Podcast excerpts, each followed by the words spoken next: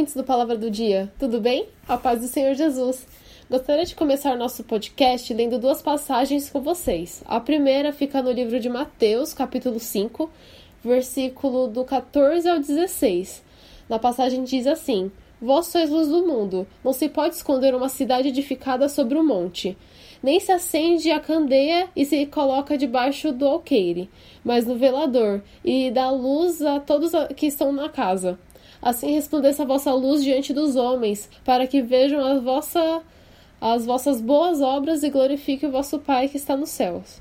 E a segunda passagem fica no livro de Lucas, capítulo 11, versículo 33, que diz assim: E ninguém acende uma candeia e põe em oculto, nem debaixo do alqueire, mas no velador, para que os que entram vejam a luz.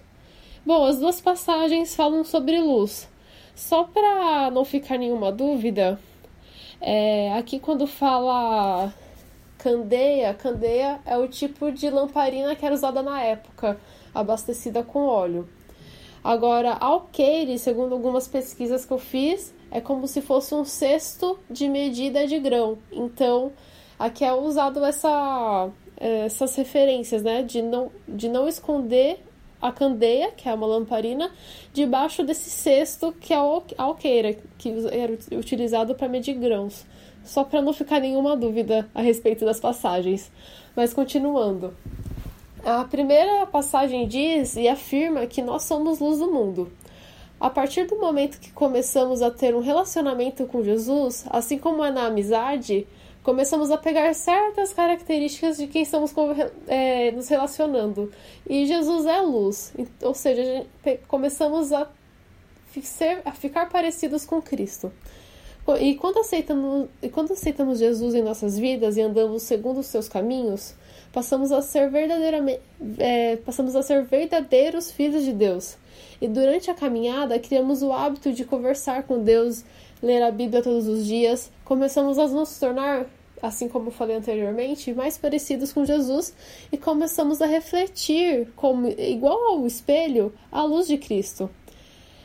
Essa luz começa refletindo primeiramente em nós e dessa forma muitos pontos nas nossas vidas, nas nossas vidas que não são legais, são transformadas, principalmente nossas atitudes do dia a dia. Tudo que está ali dentro do nosso interior acaba sendo transformado. É muito comum as pessoas no nosso convívio perceberem certas mudanças, pelo simples motivo de ser impactante para elas.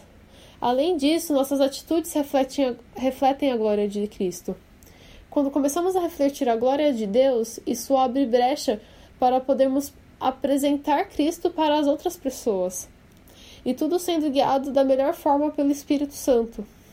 Eu gosto de pensar que o Espírito Santo é como se fosse o combustível da, da nossa lamparina, da nossa candeia. É, e na passagem que acabamos de ler também fala que ninguém acende uma candeia para mantê-la escondida. Dessa forma, ela se torna inútil para o seu verdadeiro objetivo.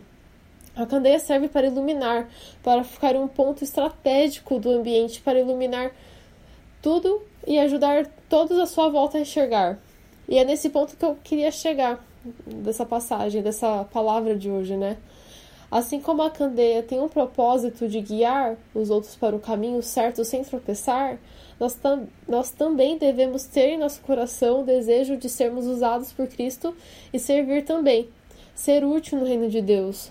Não deixe de pedir um direcionamento de Deus para o seu verdadeiro propósito.